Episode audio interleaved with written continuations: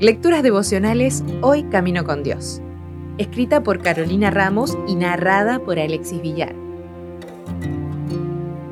Hoy es 22 de octubre, un encuentro con la tradición.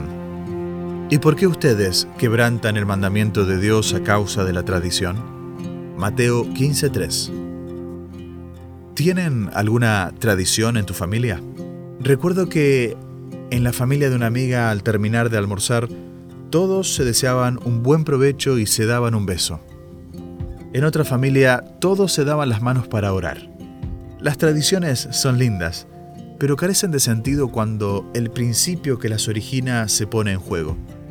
¿Acaso tendría sentido que, después de almorzar, se saludaran si estuvieron gritándose todo el almuerzo o ni se hablaron? Probablemente no, porque el principio de la cercanía y del amor estaría violentado. Lo mismo sucedía en los tiempos de Jesús, y corremos el peligro de que en nuestra iglesia o en la vida espiritual nos pase lo mismo.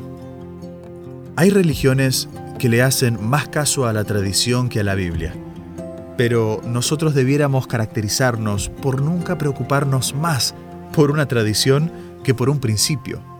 Si ellos concuerdan, buenísimo. Si no, es hora de replantearnos las cosas.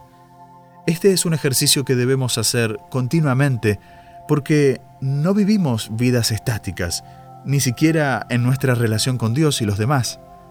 Uno de los peligros de que este orden se altere es ponerle límites a la obra de Dios, no solo por haber caído en formalismos o costumbres.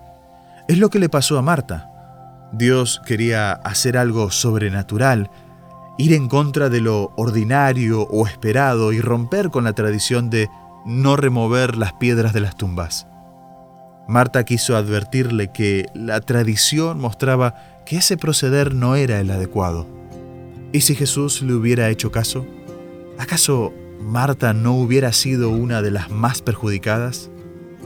El deseado de todas las gentes dice, siempre que el mensaje de la verdad llega a las almas con poder especial, Satanás excita a sus agentes para que provoquen alguna disputa referente a alguna cuestión de menor importancia.